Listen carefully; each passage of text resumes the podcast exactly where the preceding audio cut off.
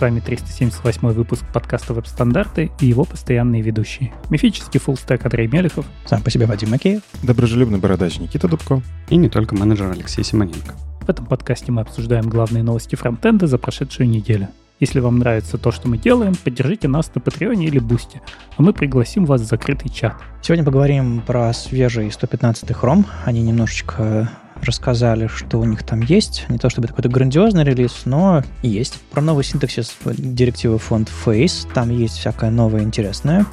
Дальше про Technology Preview 174. Мы там раскопали парочку интересных, парадоксальных даже вещей. И хвостом к этому поговорим, как WebKit относится к некоторым э, новым спецификациям API. Поговорим, э, наконец-то, про постмортем, который случился с MDN и с его новой AI-фичей. В общем-то, мы снова будем э, говорить, хорошо это или плохо, э, но немножко на основе хоть какой-то статьи, которую они написали официально. Ну и в конце про Дугласа Крокфорда и насколько он сильно отстал от времени. Э, говорит, э, нужно все делать на дома API, зачем вам все эти современные фреймворки? Кажется, мы не согласны.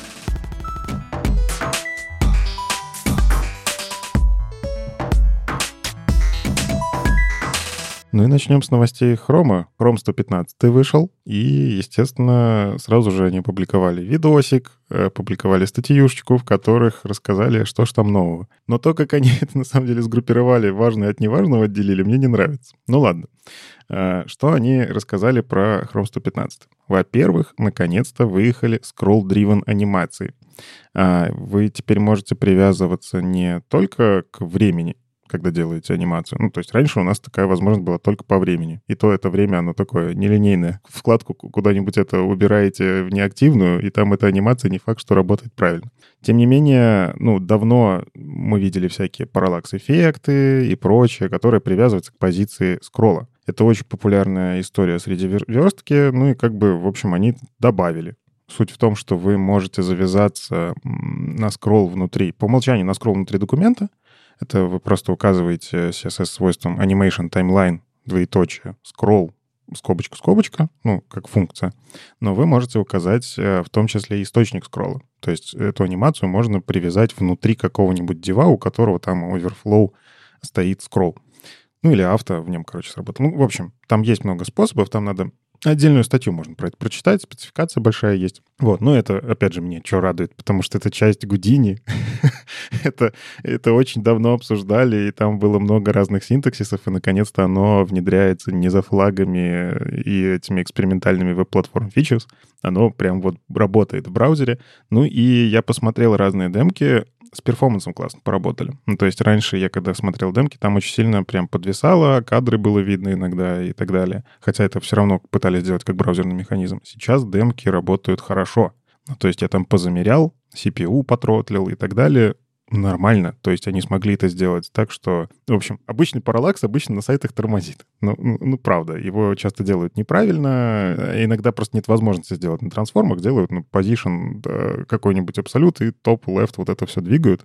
В итоге оно, ну, такое себе по перформансу. А здесь это встроенный браузерный механизм. Мне кажется, что когда у нас э, до сих пор работали всякие анимации по скроллу, мы как работали? Мы работали с одним API, который дает нам события скроллинга, потом с другим API, который делает еще что-то, потом с третьим, четвертым, пятым и так далее. То есть а, были разные точки в, браузерной платформе, а, которые мы соединяли вместе и получали нужный эффект. И вместе они работали не очень хорошо. А тут они сели и сделали а, механизм, который непосредственно сделан для того, чтобы именно вот в эту фичу делать максимально перформантно. То есть они по поработали так, чтобы конкретный use case работал быстро. И нет никаких э, там, это, в общем, не удивляет меня, что оно все работает хорошо, потому что для конкретного use case они все отладили. Ну и плюс, э, опять же, железо развивается, э, браузеры внутри переписываются для лучшей эффективности, для... Ну вот мы получили все новые классные там CSS, JS фичи с последние годы. Я думаю, это все приблизило и вот эту, э, этот API, эту фичу. Единственное, что меня прям сильно смущает, первый же пример — это вот этот прогресс-бар чтения страницы. Самый бесполезный пример, на мой взгляд, потому что ну, у меня справа есть скролл. Я по нему вижу, что если он маленький, он и есть мой прогресс-бар. Он движется сверху вниз. Да, понятно, что если мы говорим про статью, а дальше там миллион комментариев, то статьюшечка, она как раз-таки мало места занимает. Но этот прогресс-бар, не знаю, это какой-то пережиток прошлого, но его все используют в своих примерах. Ну, вообще, он и правда э, дурацкий пример, но э, есть э, э, история с подгружаемыми статьями, да, когда у тебя статья, страница становится, в принципе, огромной лентой, и не очень понятно, где у тебя заканчивается и где начинается, и так далее, и так далее. Ну и не забывай про вот это полотно рекламы. Ладно, комментарии. Ну да. А полотно рекламы внизу, или эти статьи еще почитайте и так далее, и так далее. Не очень понятно. У тебя там, знаешь, статья на четверть скролла сама, да, а у тебя еще куча лишнего непонятного контента, который нафиг тебе не нужен. Сам по себе это use case фиговый, потому что мне он тоже не нравится. Вот что эта анимация дает. И вот это вот время прочтения тоже дурацкая история, если вот мы про, про этот конкретный UI кейс говорим. Но анимацию же можно и в других местах использовать по скроллу, поэтому ну, нормально с точки зрения технологий. Не, на самом деле главная проблема с э, любыми анимациями рядом с контентом, что они отвлекают вас от чтения. Несмотря на то, что теперь стало проще делать анимацию во время скролла, не забывайте, что люди иногда скроллят для того, чтобы перейти к следующему блоку текста, потому что они парсят его глазами. И в этот момент крутить э, анимации, крутить всякие там дополнительные горизонтальные скроллы, прогресс-бары, всякую ерунду, всякие картинки на фоне, ну так себе развлечение, потому что человеческий глаз, ну как, ну, не то чтобы мы как у лягушки, там муха пролетела, мы такие сфокусировались, но, но все равно э, есть такое понятие, как фокус внимания, и он э, расплывается из-за этого. Так что если вы про текст, не надо такой ерунды делать. И демки действительно можно было сделать чуть умнее, но тоже работает. Не, ну понятно, это же для промо-страничек, где у тебя красиво какой-нибудь новый MacBook разлетается на детали, еще что-то. Вот там это все используется не для обычных текстов. Хотя, конечно, да, я вспоминаю, как мы раньше тоже любили. А давай там себе в ЖЖ накидаем еще всяких эффектов, чтобы вот там еще картинки красиво появлялись. Ну да, это не нужно. Вообще есть, э, ну то есть если говорить чисто про UI и где это можно было бы использовать, интересно, да, есть разные детские э, истории. То есть вот мы же любим э, для детей для детей вообще очень важный интерактив, там что-то интересное, да, они рас... где они что-то раскапывают и так далее, и так далее. И для детей вот в физическом мире есть, например, книжки, да, вот эти вот толстые книжки, которые они каждую страницу открывают, а там еще внутри можно разные блоки открывать, как бы ты как бы раскапываешь, да, а что там еще интересного и так далее, и так далее. И с этой точки зрения, с помощью таких анимаций, с помощью интерактивных элементов прямо на сайте, можно было бы какие-то популярные, интересные вещи а, переделывать вот в, в такую интерактивную механику. И да, оно было бы полезно. Так скоро и у взрослых придется удерживать внимание. Как, э, ну, мы же привыкли переключаться. Вот чтобы ты из статьи не ушел, ты будешь ожидать, а что там дальше еще выскочит снизу? Ну, что еще появилось в Chrome 115?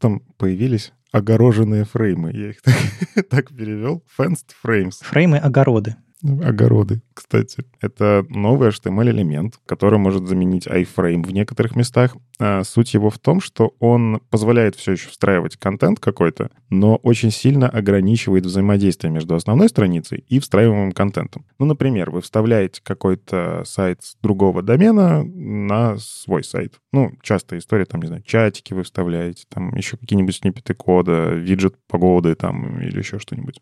Фишка в том, что по умолчанию iFrame, он дает очень много всякого, если вы там еще CSP и прочее настроили криво, а, или вообще не настроили то iFrame, к сожалению, имеет слишком много возможностей посмотреть в страницу. И вы точно так же на своей странице можете посмотреть в iFrame. А, ну, то есть для разработчика сайта это может и не принципиально, а для тех, кто делает всякие фишинги, ну, это может быть э, проблемой. Ну, то есть встроить там, не знаю, какую-нибудь страницу оплаты, посмотреть туда зачем-то и так далее. Так вот, э, fenced frame — это как раз-таки ограниченный фрейм, огороженный. Он не дает делать, э, в принципе, смотреть на дом э, ни в одном из направлений.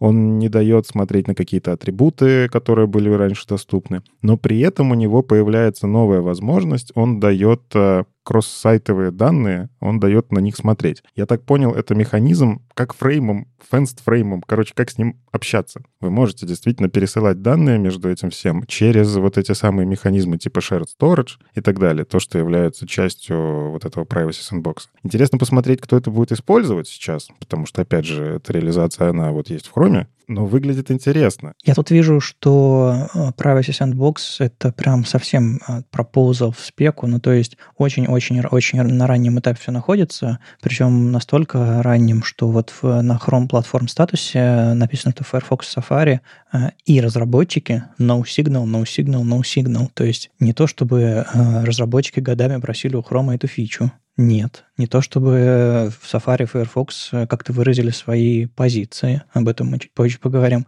а не то чтобы это все кому-то еще нужно было бы, кроме как Гуглу. И, собственно, весь Privacy Sandbox — это инициатива Гугла. Они, конечно же, э, показали куча компаний, которые в этом типа участвуют и увлечены. Единственная компания, которую хоть как-то с натяжкой можно назвать браузерной, это Samsung, которая в этом участвует. Но это тоже не то, чтобы прям совсем независимый браузерный движок. То есть э, Google в рамках своей инициативы Privacy Sandbox э, придумал новую штуку. Это очень похоже на то, что Safari любит делать, предлагать новые элементы для решения каких-то своих задач, но рановато, рановато стабильном версии браузера шип, шипить э, то, а, о чем пока даже сообщество не имеет мнения, что, что уж говорить про, про другие браузеры, это, конечно, смело.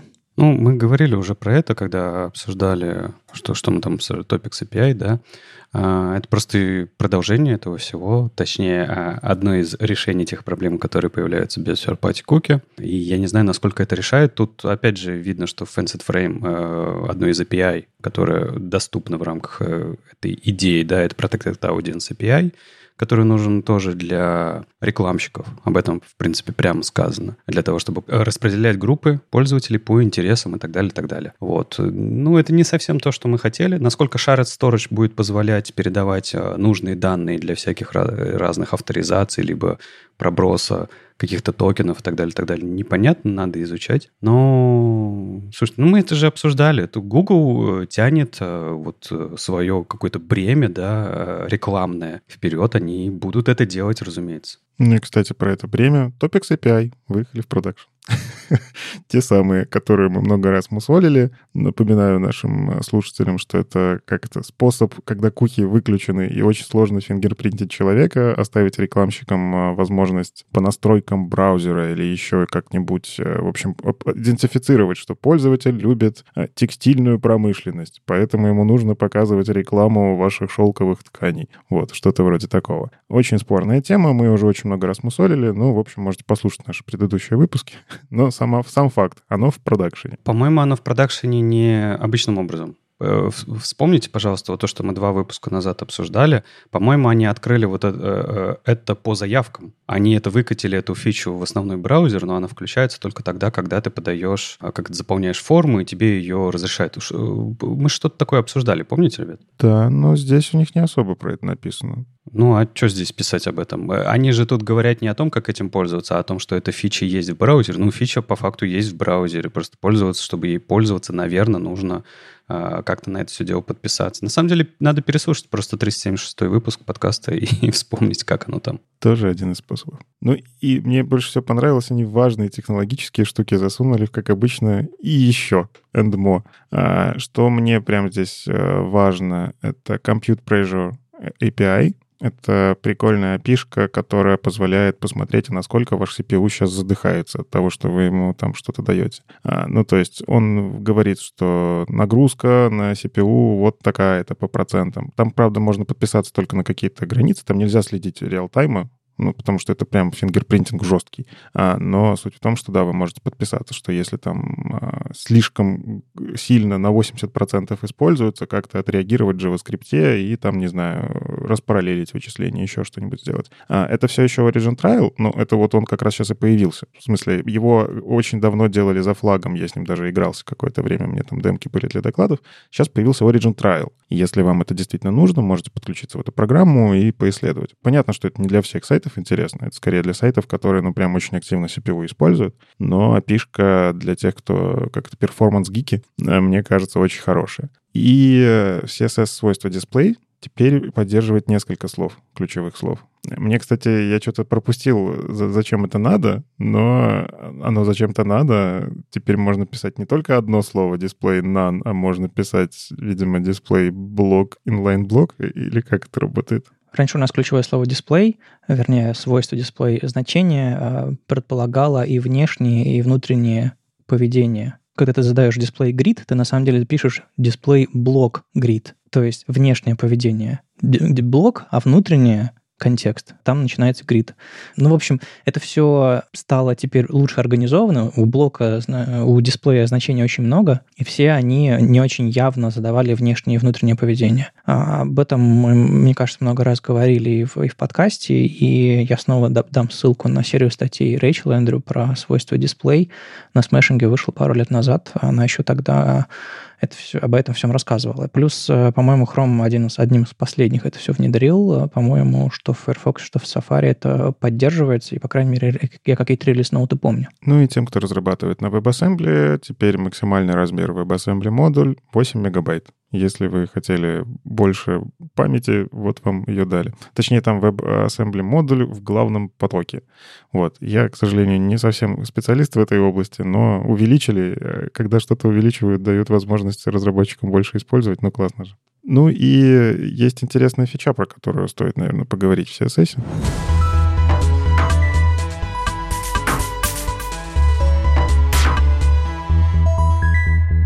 Да, мы, мы как-то уже говорили в релиз-ноутах то ли Firefox недавно, то ли еще чего-то про а, новые функции внутри директивы FontFace, а, новые, точнее, способы обозначить технологии шрифтовые. И тут вышла отдельная статья. А, Оли Уильямс рассказал, даже скорее заметка небольшая, но, мне кажется, классно будет разобраться. Оли Уильямс рассказал о том, как знакомый нам формат описание шрифта, когда мы его подключаем, как он, как он поменяется для того, чтобы учесть э, новые технологии шрифтовые.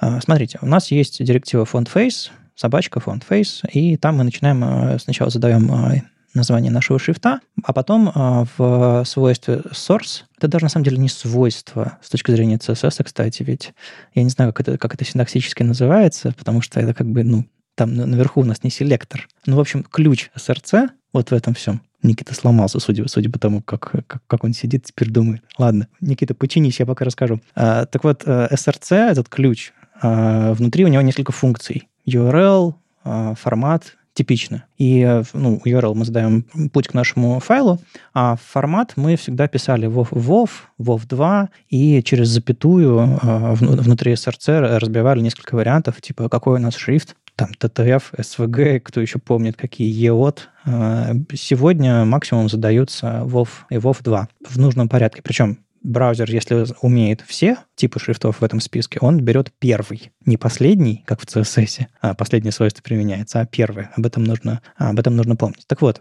раньше, чтобы, допустим, подключить браузер шрифт просто WoW, а, ну, WoW 2, например, мы писали формат WoW 2. А потом появились вариативные шрифты. И WoW 2 никуда не делся. Мы для вариативных шрифтов не придумали новый контейнер WoW 2. Мы э, используем тот же самый контейнер WoW 2, в котором загзипованы OTF шрифт на самом деле, э, эффективно загзипован. И э, внутри нам приходилось различать шрифт, в котором есть вариативность и нет вариативности. И тогда придумали быстрое решение.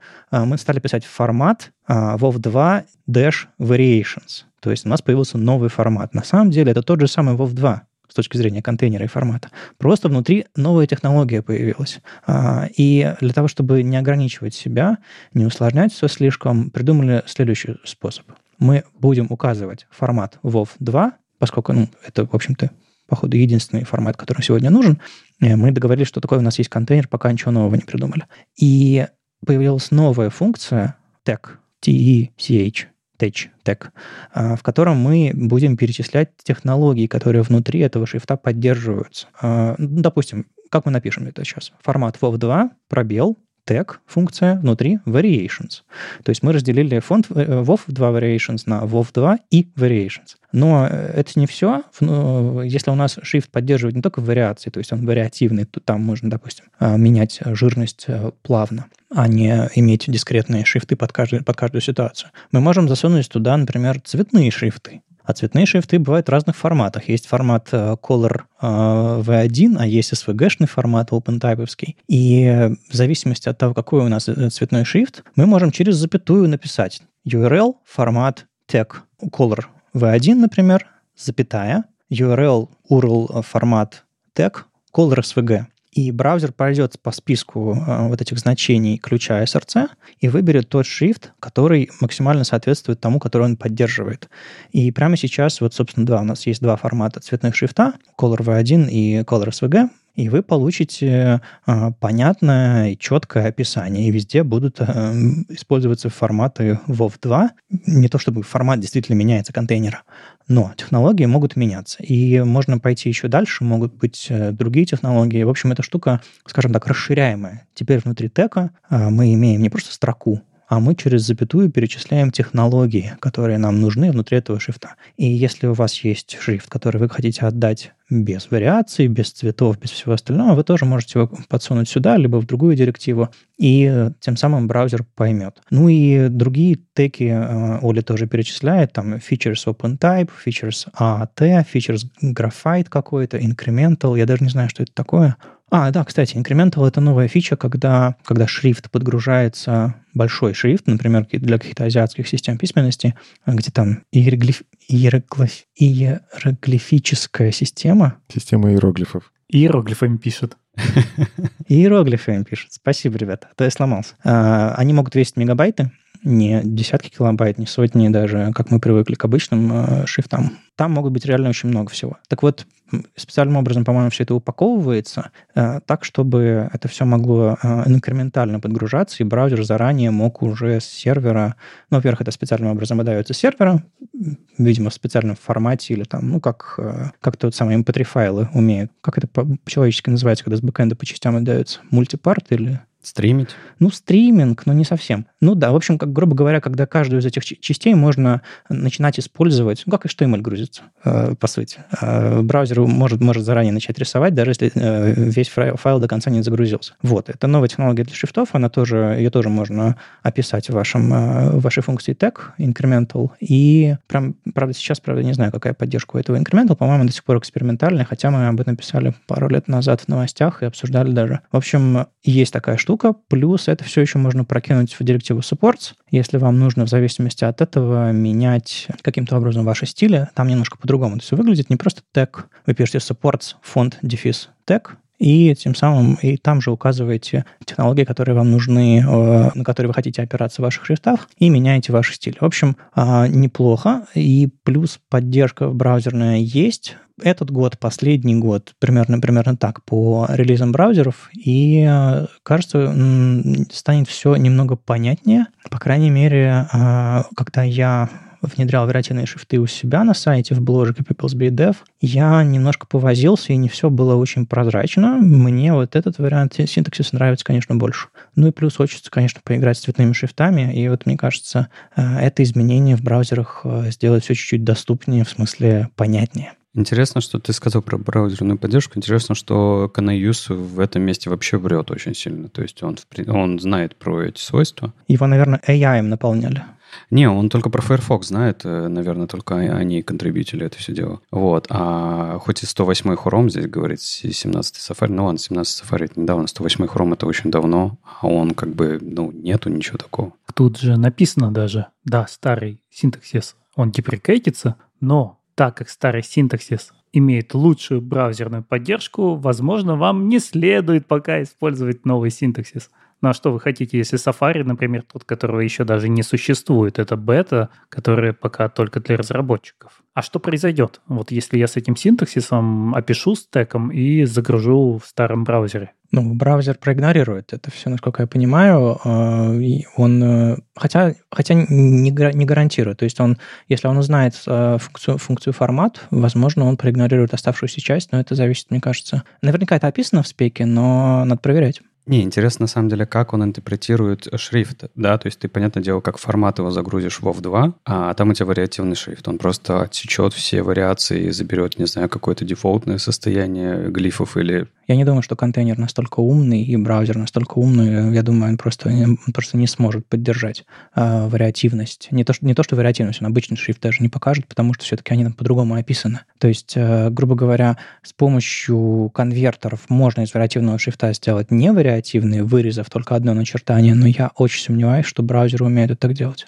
Ну вот и на самом деле в этом и проблема вот этих свойств. А почему так долго обсуждают, почему синтаксис меняется, почему слишком много новых каких-то подозрительных э, свойств появляются внутри add-rule э, font face. Тут проблема-то как раз-таки в перформансе большая. Ну, то есть, если мы раньше просто говорили, вот сходи по этому урлику, когда найдешь в HTML текст и CSS описано, что этот текст вот такого там начертания, то есть, ну, он же скачивает только тогда, когда находит этот текст. Это такая оптимизация. То в этот момент идет запрос, в этот момент там сеть может лагнуть, еще что-нибудь. То есть очень много механизмов, чтобы пользователь-то все-таки видел что-то. Да, ну вот э, эти всякие вспышки, флеши, э, фойт и прочее.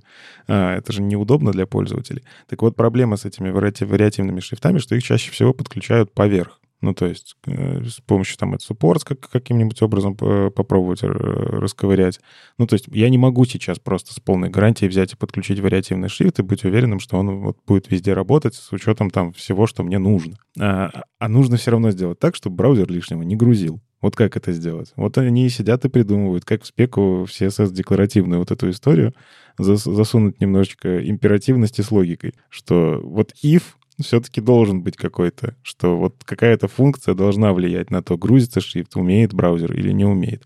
А вопрос, кстати, про то, будет ли он, если он не поймет формат, будет ли он его грузить, на самом деле хороший. Ну, типа, отсутствие этого свойства, оно же, по идее, CSS его не понял. Он его загрузит. Ему же, чтобы понять, что внутри, нужно его сначала скачать. То есть загрузить-то он его загрузит. Такой себе перформанс получается. Не, на самом деле ведь со шрифтами какая, какая петрушка? Мы браузеры умные в том смысле, что если на странице этот шрифт не используется, то есть браузеры парсят HTML, браузер парсит CSS, и только потом начинают загружать шрифты, и если шрифт не используется, они их не загружают. Собственно, эту технологию я у себя использую в блоге. А, я описываю все шрифты как в формате WoW, WoW 2. У меня отдельно variable шрифт, отдельно все остальные. И с помощью supports задаю семейство на root. И если браузер supports э, поддерживает, то он э, ставит вариативный шрифт, и тогда начинает загружать э, его на страницу.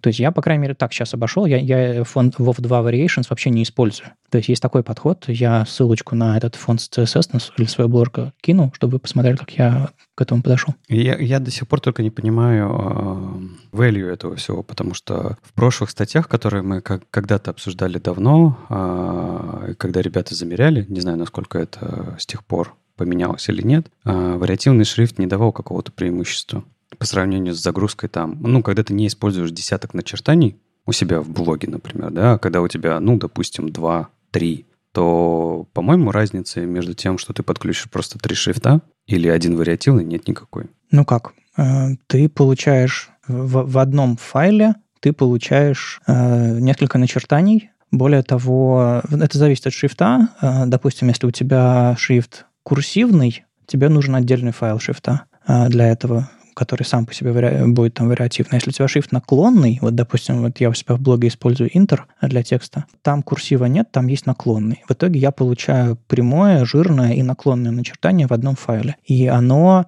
по весу сравнимо с обычным шрифтом, а, который э, с суммой трех файлов допустим, который я подключил бы отдельно, а, там реально очень близко они. Но я получаю а, возможность сделать где-то чуть-чуть жирнее, чуть-чуть светлее, в зависимости от того, как, как мне нужно. То есть не обязательно прямо использовать десяток начертаний, можно чуть-чуть подтюнивать контрастность, толщину и все остальное, там для темной темы, для светлой темы. Ты просто получаешь э, совсем другое качество использования этого шрифта а не просто три начертания, сжатые в, один файл. Э, по крайней мере, вот такие аргументы я для себя вижу. Тут же на самом деле еще история, что, ну, ну, как бы дизайн. Мы дизайнерам сказали, что это дорого, шрифты грузить дорого, давай мы вот тремя ограничимся, и все пожалуйста. И он такой, блин, ну ладно, буду тремя ограничиваться. А сейчас по факту, когда инструмент все-таки появляется во всех браузерах, можно сказать дизайнерам, не ограничивайте себя. Ну то есть да, это как вот ты говоришь, три файла загрузить или вариативный шрифт, разницы особо нету, в этом и кайф. Теперь я загружаю за столько же трафика один вариативный шрифт, и в нем дизайнер может сказать, а давайте здесь вот так поиграем, давайте здесь попульсируем, побесим Вадима, а там еще что-нибудь сделаем. Ну, то есть э, появляются возможности большие, ну и Вадим правильно сказал, темные темы. У нас большая проблема с тем, что мы не умеем правильно делать темные темы. В темных темах толщина шрифта должна отличаться. А для этого грузить отдельный шрифт приходится. Окей. Ладно, убедили. Ладно, Лешу убедили, теперь э, э, поговорим немножко про любимый Лешин браузер. А у нас тут э, релиз ноуты Safari Technology Preview 174-го. Леш, продолжаем. Да, да. Но я предлагаю Никите же это все рассказать. А теперь его браузерные новости. За, за, зачем мне? Окей, ну ты в любом случае можешь прокомментировать.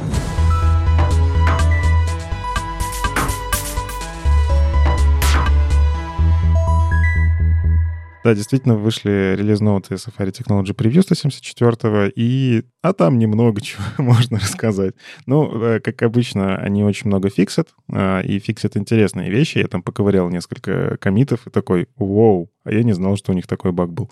Но из того, что интересно, добавили поддержку, э, опять же, двойного синтаксиса для contain intrinsic size. Можно писать авто и none. Я попытался понять, что это вообще такое. Почему ты пишешь авто пробел none, оказалось, что в это свойство зашито поведение, свойство content visibility, которое, ну, оно как будто бы про перформанс, да, ну, то есть вы можете поставить content visibility авто, и браузер в какой-то момент он не будет рендерить, если сильно далеко за viewport. А вот contain intrinsic size, оказывается, сильно влияет на этот visibility, ну, точнее, это свойства, которые рядом идут. То есть э, вы говорите contain intrinsic size, там, не знаю, 1000 пикселей, и, и вот он дальше за этим вот э, размером, там, какую-то логику, когда content visibility применять, не применять, э, кор- короче, ограничивает вот это, не, оно же не отрендерено, как понять размер этой штуки, не отрендеренный? Но зарезервировать место как-то надо. Так вот, есть э, свойство автонан. Я все еще не понимаю, как оно работает, но я почитал, оно влияет в каких-то очень жестких кейсах на вот этот самый контент visibility. Из вас кто-нибудь понял? Нет. Ну и ладно. Короче, они добавили синтаксис. Я, на самом деле, жду какой-нибудь статьи хорошей про современное положение Content Visibility, потому что когда-то Chrome про это писал, а у них там не было двойного синтаксиса. А сейчас синтаксис немножко в спеке поменяли, и очень хочется, чтобы кто-то умный объяснил, потому что это слишком такие перформанс-штуки. Я туда сильно не залажу, так, так сильно не залажу. Что еще, наверное, важно? Если вы зачем-то уже использовали э, метод э, массива group by to map, в общем, откатывайте. Все, в Safari переименовали обратно в GroupBy. Э, TC39 просто, ну, это, это пропозал, он еще пока что не должен быть, в принципе, раскатан, но некоторые же пользуются синтаксисом из будущего, почему бы и нет. В общем, э, они для того, чтобы соответствовать текущему пропозалу, переименовали э, метод, так что будьте осторожны, если где-то что-то падает, вспомните, что, может, просто переименовать надо. И из того, что прям интересно еще мне было, оказывается, я никогда не задумывался, что есть, ну, атрибуты в HTML и ARIA атрибуты в HTML, которые по факту делают то одно и то же. А, ну, не совсем одно и то же, у них разная логика, но суть в том, что есть required атрибут и есть ARIA required. Так вот, э, по спеке, оказывается, required должен быть сильнее. То есть, если ARIA required стоит, что не а, а required стоит ага, ну, типа, HTML в этом плане должен быть сильнее, и они как раз это пофиксили у себя. И что еще? Вот я расковырял тоже интересную историю. Оказывается, у Canvas в Safari было искусственное ограничение на сколько памяти он может занимать. Причем в коде это записано было как 16384 умножить на 16384 умножить на 4. Ну, 4 понятно, RGBA. А, а вот почему такой размер пикселей, я вот даже не смог найти историческую. Ретина? Может быть, не знаю. ну ладно, суть в том, что они реально убрали это ограничение, и теперь у Canvas точно так же, как и у всех, э, просто, ну, короче, есть ограничение браузера на использование памяти, вот там такое же все. А раньше реально было искусственное ограничение, нельзя было создавать огромные канвасы. Я, кстати, даже где-то видел, когда игрался, ну, у меня там есть пара демок э, с канвасом, где я это тоже так пытался сделать, и я видел, что люди страдают с этим. Я еще нашел э, интересную штуку в релиз ноутах, которая открыла мне глаза. В общем, читайте, люди, э, релиз ноуты, вы что-то новое узнаете. Представьте себе параграф, и у него написано в CSS text decoration underline у параграфа. Ну, захотели так. Так вот, если внутри лежит спан, у которого inline flex или inline grid задан, то decoration не должен наследоваться на этот спан. Оказывается, не должен наследоваться. И Firefox и Chrome так работают, а Safari наследует подчеркивание на спан. Я не знаю, почему так. А, где это в спеке написано и все, все остальное, но Safari пофиксила для лучшей совместимости. У них есть а, демка а, в тестовая, где у них там, ну, span, text decoration underline, внутри div лежит display inline flex, и текст не должен быть подчеркнут. Это, это не про, кажется, не, про, не совсем про наследование свойства, а скорее про... Я не знаю, как это объяснить, честно говоря. Вообще, текст decoration — это inherited свойство и наследуемое или нет? MDN, скажи мне. Тут, кстати, написано, что это не для того, чтобы оно было по спеке, а чтобы оно вело себя так же, как в других браузерах. Наверное, это никак не регламентировалось. Вообще свойство text decoration не наследуется. Угу. А почему оно наследуется в Safari сейчас и какое э, отношение оно имеет к, к inline flex, к inline grid, я не знаю. В общем, удивительное и поразительное творится в браузерах, э, но движение приятное, что Safari решил такой, а, ладно, для совместимости – ну, подожди, а если бы у тебя внутри параграфа был бы другой inline тег, B или еще какой-то, у тебя же подчеркивание было бы все равно? Так, наверное, inline flex также они по умолчанию и подумали, что это будет, что это просто элемент, и его нужно продолжать подчеркивать, я не знаю. Это хороший вопрос. Или ссылка, например, у тебя АА, например, идет внутри параграфа, она же тоже подчеркиваться будет продолжаться. Короче, по какой-то причине я прямо сейчас демку открыл. Представь себе спан, внутри лежит другой спан. Вообще просто сделаем. И у внешнего спана text decoration underline. Так вот, если внутри просто спан, а внутренний спан подчеркнут. Если внутри inline flex или inline grip, внутренний спан подчеркнут не будет. И так ведет себя Firefox и Chrome, а теперь так себя будет вести Safari в, в, в новом релизе. А на ваш взгляд, это как правильно? У меня такое ощущение, что оно должно быть подчеркнуто, нет? Да вот непонятно. Но это же inline элемент. Ну подожди, это inline элемент. Все остальные да. inline элементы почему себя ведут так же? Но inline grid это же inline flex, это скорее контейнер. Какая разница, он же inline. Но он же контейнер. Это как inline table. Ладно, хорошо, давай по-другому. Если, если у тебя внутри параграфа а, будет ссылка, у которой будет inline блок, у нее подчеркивание останется? Не задавай, я не знаю. Там, там все еще сложнее. Если во, во внешний спан положить текст, который оборачивает это все, то внутренний спан будет подчеркнут, даже если он inline flex в, в Chrome и в, в, в Firefox, а, потому что подчеркивание от внешнего элемента нарисуется, а от внутреннего... Ладно, тут вопрос, нафига это в принципе делать? То есть какую задачу мы решаем, да, таким способом? Короче, есть нюансики. И главное, что все браузеры эти нюансики теперь решают одинаково. Точнее, будут решать, потому что это технология превью. Одинаково неправильно. Нет, правильность, неправильность, вопрос такой. А. Ну да, субъективно. Если хотите сделать собеседование на верстальщика ужасным и отвратительным, вот задавайте такие вопросы. Что происходит с text decoration, если спан внутри inline грида, внутри inline флекса? Да-да-да. Вы нам подходите, а теперь вопрос со звездочкой. Как ведет себя подчеркивание в контейнере с э, inline flex? Да. А если туда добавим это, display table, что будет теперь? Так, да, да кто его знает? Что Человек с криком выпрыгивает в окно. Кстати, по поводу тейбла. Э, точно так же пофиксили разные accessibility, когда у таблицы стоит display grid, display flex и прочие значения, которые у таблицы, по идее, стоять не должны. Но, в общем, в Safari Technology Preview они еще и доступны здесь немножко потюнили. Да, Safari любит а, отрубать разные, разное поведение доступность, вернее, как, как э, элементы прокидываются в дерево доступности в зависимости от э, стиля, которые применены. Я говорю не про display none, я говорю про типа list style со списка убираешь, и раньше Safari от, отрубал вообще семантику списка. Уж не знаю, как он сейчас себя ведет. Ну, то есть это, они, конечно, помогают своим пользователям и все такое, но другие браузеры не рады, потому что они и пользователи не рады. Они в, в разных браузерах заходят и, и видят разный результат. Всегда приходится выбирать, кого радовать. Да. Ну и, кстати, прорадовать. Тут вроде как WebKit э, решил поделиться своим отношением к разным спецификациям, которые могут нас радовать, а могут радовать другие браузеры, а могут никого не радовать. В общем, у них прям список есть. Леш, вообще тема за темой. Все для тебя. Это все для меня, ребята. Спасибо. Я сегодня буду вашим главным слушателем. Ну, давай.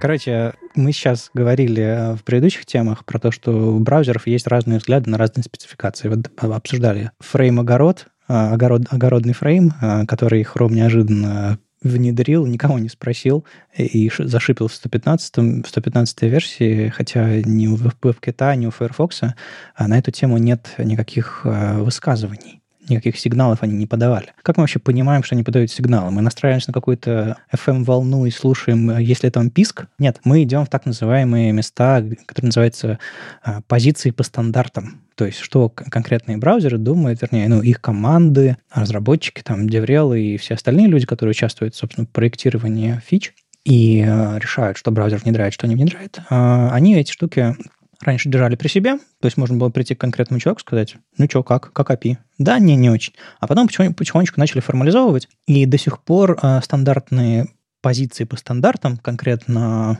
WebKit, были в отдельном репозитории. А там, по-моему, были заведены отдельные ишьи, а теперь появился на сайте webkit.org а, отдельный раздел Standards Positions, а, в котором можно более подробно, вернее, более удобно, что ли, рассмотреть API и их отношение к, к ним. Да, по, потому что, по-моему, это просто они, они забрали с гитхаба все э, открытые иши и их статусы и просто выгрузили сюда. Причем я бы сказал, что они это еще и пока что плоховато сделали, потому что очень, очень сложно а, в этом во всем разбираться. В гитхабе это гораздо удобнее прямо сейчас делать, потому что сложно посортировать по позиции, сложно по отфильтровать какие-то позиции. У них даже, по крайней мере, в Safari э, without position и с позиции и без позиции чекбокс делает какие-то странные вещи, потому что он явно работает не так, как ожидаемо. То есть я бы ожидал, что without position мне бы показал бы все топики без определенной позиции. А это не так. Либо я не понимаю, как это работает. Он подключает вообще все топики. То есть изначально он показывает топики, у которых у них есть какое-то мнение. Нейтральное, поддерживаем, не поддерживаем. А если ты ставишь эту галочку, окей, мы добавим еще и то, по которому у нас мнения нет. Вот, теперь стало понятно. А я, видишь, я э, вот с, с точки зрения UI ожидал вообще другого, что типа он не отфильтрует и оставит только э, топики без позиций, а он их добавляет. Ну, смотрите, э, список называется позиции по стандартам, и если позиций пока у WebKit нет, зачем их показывать? Если вы хотите показывать, вот можно галочку поставить. Не то чтобы супер понятно, но какая-то логика за этим все-таки прослеживается. В общем, а, что интересно в этом, в этом списке есть? Ну, во-первых, этот список не полон. Можно поставить галочку, и там будет список 229 разных API, спецификаций и всякого такого. Насколько я понимаю, это все еще ну, то есть это не все спецификации, которые когда-либо обсуждались. На самом деле не разных, их меньше. Я CSS Text Level 4 нашел два раза. Короче, у них там на GitHub есть дубликаты. А там есть дубликаты, это же не они заводят. Это топики заводят не э, ребята из WebKit команды, да, это да, приходят, вот, например, Chrome DevRel. Они приходят и говорят, так, ребят, у нас это самое Privacy Sandbox, что думаете? И заводят это все. Они говорят, мы даже отвечать вам не хотим, отстаньте от нас со своим privacy sandbox. Ну, на самом деле, этот список э, чем интересен? Ну, во-первых, интересно сравнить с, с другими существующими списками. По-моему, у Chrome стандартных э, позиций нет, они просто внедряют все подряд. YOLO у них позиция по стандартам. Э, you only live once, э, в смысле. А, но можно зайти вот на Mozilla и почитать. У них, кстати, там все отсортировано. Мне нравится, что сначала позитив, потом э, neutral, а потом, потом negative и defer, в смысле думаем, видимо. И посортировать можно невероятно. Да вообще, чудеса, чудеса интерфейсные. Ну, слушай, этому списку не надо, два дня. А, я думаю, они его, из него сделают что-нибудь хорошее, красивое. Хотя немножко веб-китовый этот э, домен и блок, они немножко на коленке. Там, там по-моему, WordPress у них до сих пор. Неважно. Главное, что реально два списка можно сравнить, понять, в каких местах позиции, допустим, WebKit и Firefox э, совпадают.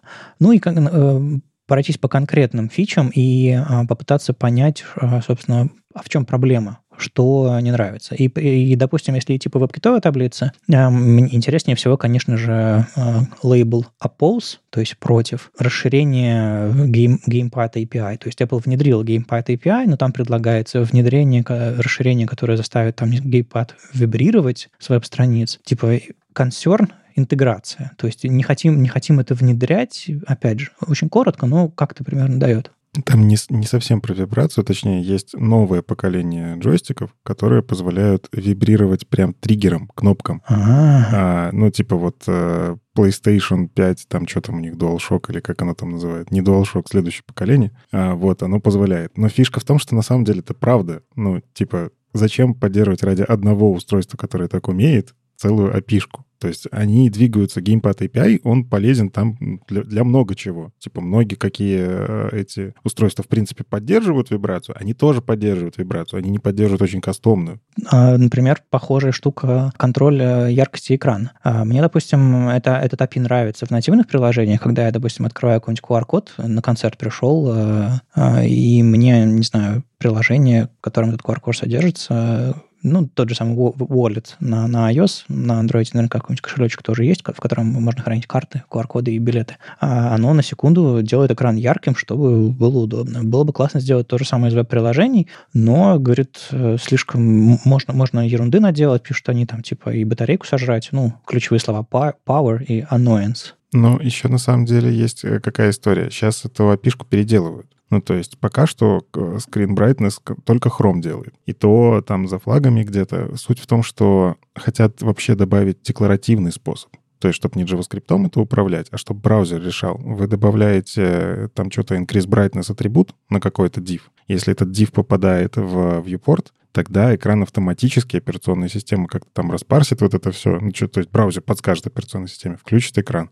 Убрали этот div. Все, экран снова не яркий. И суть в том, что вы управляете атрибутом. Если браузер умеет, ну, типа, он сделает. Если пользователь дал разрешение, он сделает. А если что, убрали потом атрибуты, тоже хорошо. Короче, интересный способ, который мне, кстати, нравится больше, чем JavaScript в этом плане. Ну, наверное. Кстати, про JavaScript тут есть э, Geolocation Sensor э, API, а, который э, WebKit считает дубликатом, потому что у нас есть уже Geolocation API, которому сколько уже лет 10, а, и там API старенький. Ну, то есть раньше вот браузерные API разрабатывали в таком стиле. А новый Geolocation API — это, по сути, то же самое, в этом смысле WebKit прав, но там используется вот, новый паттерн э, сенсоры, который э, позволяет этим API лучше пользоваться. То есть я спеку, спеку пролистал, она выглядит типа, типа лучше, а, и, наверное, она лучше подходит к современности, но вот Apple считает, что зачем нам то же самое, только удобнее, да? Я не уверен, что я правильно распарсил, но мне кажется, речь про другое. Это дубликат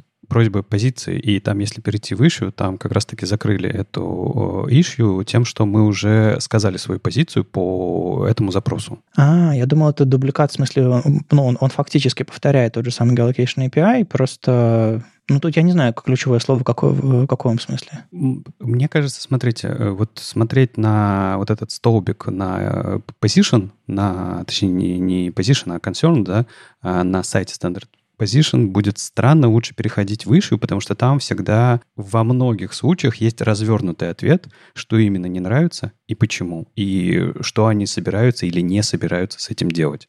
То есть, если хотите именно погрузиться в позицию Apple и почему им что-то не нравится, лучше переходить на, в GitHub. Ну, я, я хотел просто быстренько про, по этому списку пройтись, чтобы понять вообще, какие взгляды конкретно WebKit. Мы периодически обсуждаем, что они там за privacy, за, за батарейку и за, за пользователя. Вот интересно, а, к чему конкретным API это сводится. Дальше они против э, Баба Яга против э, веб-API манифеста и э, как его расширить с точки зрения информации о приложении. То есть прямо сейчас, если вы ставите, ставите PWA на десктопе, например, в Chrome, отдельный сайт заворачивается в, в приложение без интерфейса Chrome и запускается рядом с ним. Так вот, э, вы там можете себе во время диалога установки засунуть скриншоты вашего приложения, как оно будет выглядеть. И у вас получается такой легкий App Store Experience, где у вас есть описание, скриншоты и так далее. И Apple считает, что это там security, и непонятно, зачем и кому это нужно. Ну, окей, Apple, хорошо, не нравится вам. Меня так много вопросов к этому их консерну. Ну, типа, я, я просто вот эти скриншоты стараюсь в свои ПВшки как раз-таки добавлять. И добавлять их не для того, чтобы обманывать пользователя, а ровно для того, чтобы показать им заранее, типа, оно вам надо или не надо. Вот оно вот так будет выглядеть, если вам не надо, не устанавливайте. Плюс это очень красиво, на самом деле.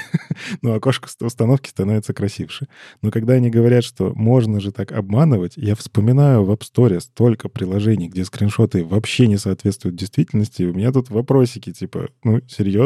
Ну, вы говорите про обман? Подождите, ну в PWA это же, это же сайт, веб-сайт. Ты заходишь на него в браузере и только потом думаешь, установить себе его или нет. Ты уже супер э, погрузился в experience, зачем тебе эти скриншоты? Ну, ну, ты находишься на главной странице, а ты можешь показать все ну, внутренние вьюшки, все ну, внутренние возможности и так далее. Ну, все-таки по, по обложке сложно судить о, о в чем experience. Это ты можешь рассказать историю, если у тебя есть скриншоты. Я понимаю, но если мы говорим про приложение, да, то у них у почти у всех на главной странице как раз-таки рассказ о том, что, что будет внутри. Ну, ты же в вебе-то так регистрируешься на сайтах, на разных сервисах, да, ты смотришь на главной странице, тебе рассказывают историю, что там внутри будет, ролики даже, возможно, какие-то запускают. Это же, по сути, дублирование этого всего. То есть я понимаю идею для стора. Вот для стора тут понятная история, да, в сторе ты не ходишь по сайтам, ты ходишь по каким-то, эм, не знаю, штукам, в которые тебе нужно зайти, прочитать описание, понять, что это такое, для кого, какая категория, не знаю, какой возрастной ценз, какие скриншоты, и только тогда решить, нажимаешь нажимаешь ты кнопку «Установить» или нет. А тут-то почему? Я знаю людей, которые э, когда-то работали на Apple, но когда они там работали, ну, то есть там фрилансе или еще что-то такое, им было запрещено говорить, что они работают на Apple. Ну, вот, вот так вот нельзя было. Думаешь, я? Нет, Леш, я, я ни на что не намекаю. Ну, тут э, про скриншоты, если почитать, они, кроме того, что скриншоты могут не соответствовать или устаревать, они говорят еще о том, что это небезопасно, потому что мы показываем недоверенный контент в доверенном UI. У нас рисуется уже какое-то системное окно, куда можно как-то хитро подсунуть скриншот так, чтобы он выглядел максимально системным. И у тебя появится какое-то прямо системное сообщение, как будто бы и ты сможешь заставить пользователя что-то сделать. Он будет уверен, что это системное сообщение, а не пришедший снаружи скриншот. Вот этого они тоже боятся. Есть такой термин э, внутри браузеров, я, я точно не помню его название, по-моему, линия смерти или еще что-то типа того. По-моему, она так называется. Я, я могу врать. Это какое-то дурацкое абсолютно название. Короче, а все, что рисуется поверх линии смерти, это браузерный UI, это системный UI. А все, что рисуется под ней, это страница. И э, очень важно не пускать контент страничный поверх этой линии, чтобы пользователь э, выучил где браузер, а где... А, ну, то есть, грубо говоря, вам иногда а, системное уведомление какое-нибудь прилетает э, прямо на странице, которая пытается прикинуться macOS, браузером, чем алертом, еще чем-то угодно. А, так вот, вы, вы должны... Именно из-за этого браузеры пытаются показать его э, немножко с нахлестом на браузерный интерфейс, чтобы вы понимали, что это системная штука. Так вот, этот скриншот потенциально может залезть над этой линией смерти или выглядеть похожим образом. Я не знаю. Это немножко натянуто, на мой взгляд, но, ну, может быть. Не, ну, на самом деле, для фишинга это там просто просторы раздолья. Ты же можешь скриншот, скриншоты туда постить, э, скриншоты других сайтов. Да, например, я не знаю, банка какого-нибудь. Ты заходишь, вводишь, ты уже этому доверяешь, вводишь туда свой логин и пароль, ну и все, прощай, счета. Да ладно уж. Еще одна фича, э, против э, которой WebKit, собственно, не согласен, и я тоже, честно говоря, сомневаюсь. Это, это единственный oppose, где я тоже такой думаю, что? А, document subtitle. В общем, а прямо сейчас у нас есть такое понятие, как title страницы. И туда обычно запис... запихивают всякие SEO все, всякую SEO ерунду, и ты смотришь на этот заголовок, он длиннее, чем твое окно, длиннее, чем твой монитор, и длиннее, чем там, не знаю, самая длинная строка на свете. Половина видимой вселенной. А там засунуто вообще все на свете. И что-то полезное оттуда достать бывает сложновато. И, собственно, вот э, ребята из Edge предлагают э, такой мета-элемент subtitle, который позволит конструировать этот title умнее, то есть в интерфейсе его рисовать, и э, не новый тег subtitle, а именно вот мета-элемент. Это уже какая-то очень нишевая штука для конкретного интерфейса, и внедрить ее в том браузере, где есть место для этого subtitle а, имеет абсолютный смысл. А в других браузерах, где нет такого места в интерфейсе для subtitle а, ну, это, это очень такая вот микроскопическая штука, которая, не знаю, непонятно для чего, и как-то ну, не знаю. Мне кажется, лучше брать, не знаю, какой-нибудь description из э, манифеста или еще что-нибудь такое. Ну, или завести отдельное поле внутри этого манифеста, не нужно засовывать это прямо в мета-элемент. Ну, и это очень специфично, повторюсь, к браузеру Edge. А, при всем уважении к Диего, который это все предложил, а, мне кажется, я бы тоже был против. В общем, э, полистайте эти списки, они рассказывают очень интересную историю про то, а, почему браузер что-то внедряют, не внедряют, и э, не просто этот список, как Леша сказал, а объяснение внутри issue, потому что там еще есть э, аргументация. И иногда мы, мы шутя, болтаем в, в, в эпизодах, что типа Safari балбес, и что они там такое творят, почему не внедряют мои любимые фичи, но практически всегда есть с этим какая-то мысль, есть какой-то смысл. Все-таки опытные инженеры, не, не чужие люди э, там работают. И я понимаю их мотивацию. Но всегда очень интересно насколько это соответствует вашему представлению о безопасности, о полезности в платформе. И нет-нет, домелькают разные штуки, которые можно назвать вкусовщиной. В общем, дико интересно, если вам нравится разбираться в браузерах, почему и как они что поддерживают или не поддерживают. Еще прикольно сравнивать позиции, потому что у Mozilla, э, у инженеров Mozilla совершенно другой взгляд они тоже со многим не согласны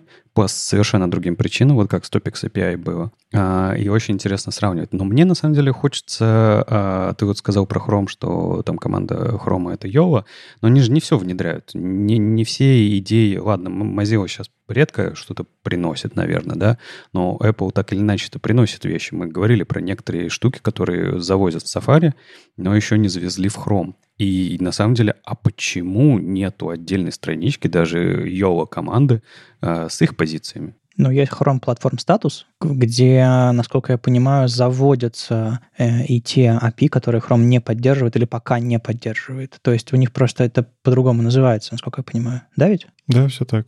Ну, на самом деле, есть э, позиции, по которым они говорят, прям у них там красненький лейбл, что М-м, мы поддерживать не будем. Это Chrome Platform Status. Ну, в общем, мы дадим ссылочку на Chrome Platform Status. Мы давали чуть раньше э, обещал я ее, там, где Fans Frames. Э, в общем, кликните туда. Ну и давайте поговорим э, про новость, которую мы уже обсуждали на неделе, на прошлой, кажется, про то, как MDN попытался запилить AI к себе в интерфейс. В общем, они это откатили, одну из фич откатили, потом сделали community call, а потом открылась еще ищи, в общем-то, шумело, бурлило. Давайте послушаем версию MDN, почему и как они это сделали.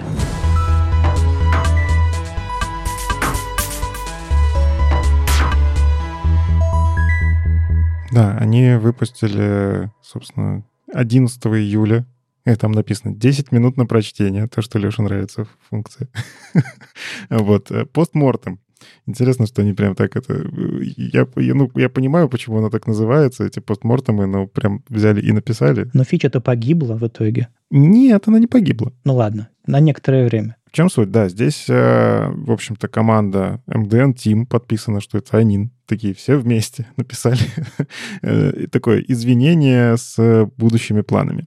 Рассказали, как это все происходило. Ну и на самом деле почитать интересно. Э, Начнем с того, что да, действительно, внутри вот этих AI-помощников стоит чат GPT 3.5, то есть это не чат GPT-4, который умеет чуть больше. А, они такие, окей, нам он подходит. Причем им подходила конкретная сборка. Это важный нюанс. А, вот они на этой сборке сделали колоссальную, на самом деле, работу. Да, если что, вот у AI там было две фичи. Там был AI-помощник и AI Explorer помощник — это просто чат, по факту. Вы можете спросить у него, как, как мне сверстать классическую верстку с двумя колонками. Ты мог спросить ее, как сделать суп из редьки. Он бы тоже тебе ответил. Кстати, да, в том числе. Но понятно, что они немножечко обогатили контекст, э, поэтому там был бы технически, скорее всего, ответ про суп из редьки. Ну, то есть это классическая история, когда вы используете чат GPT и добавляете ему контекста перед тем, как отправить на самом деле запрос. Таким образом можно уточнить уточнять э, какие-то вещи. Они не отмена. Я просто только что спросил, как сделать суп из редьки. Он говорит, нет, он не знает, как это делать. Все нормально, там пофиксили. А, то есть ты себе поставил MDN плюс все-таки, да? А, нет, может быть, это из-за этого. Блин, я не знаю теперь, что делать. Просто купи редьку. Да. А, ну и, в общем, вторая история — это AI Explore... А, explain, Explain, простите. Это вот как раз то, что мы обсуждали. Это они добавили а, к, к сниппетам с кодом а, кнопочку, которая объясняла, что в этом коде написано. И, собственно, здесь произошла какая беда. Они старались сделать все хорошо. Они даже автотесты прикрутили к AI. Ну, правда, это же, ну, прикрутить автотесты к искусственному интеллекту, это даже интересно посмотреть, послушать, как они это сделали. Они обкатывали это на живых тестировщиках, они пытались там это все сделать э, грамотно, но вот что меня действительно смутило, они такие, ну, в принципе, как бы фича иногда врет, но врет, ну, нас устраивает. Ну, типа, там вот процент того, когда она не врет, кажется более полезный. То есть изначально фича была для новичков. Помочь новичкам читать большие статьи, в которых очень мало чего понятно. И вот, типа, давайте попробуем им объяснить коротко, выжимку и так далее. Они даже дообучили... Вот в чем еще, опять же, их ошибка была, они признаются, что когда они работали над AI Help, они дообучили AI Help статьями с MDN, которые написаны после 2021 года. Это важное ограничение ChatGPT 3.5, который, ну, он не умеет позже. А на MDN очень много статей, которые были написаны позже, которые там появились, вот мы их обсуждаем в рамках инициативы Interop в том числе. Ну, они ее дообучили. То есть фишка в том, что AI Help помогает, а AI Explore нет, не дообучили. То есть ты открываешь статью, которая написана в 23 году, AI-Help не знает про нее ничего. Он не может объяснить. Он тебе честно скажет, нет такого свойства. Его, я, я про него не знаю.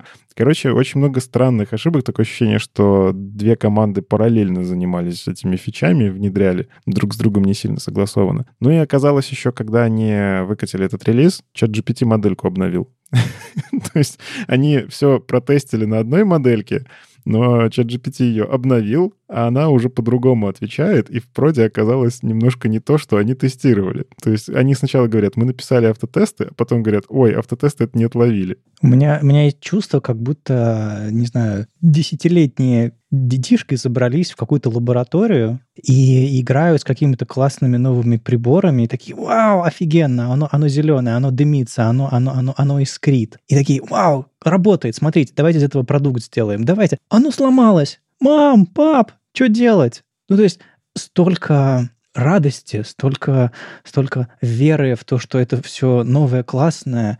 Мы тесты прикрутили, а оно абсолютно ну, не, не детерминировано, то, что ответ, который они получают, оно все равно будет врать. Просто вам придется затыкать эти дырки. Это, это, на, это, на это так забавно смотреть. Ну, не ругайся, пап, ну что ты.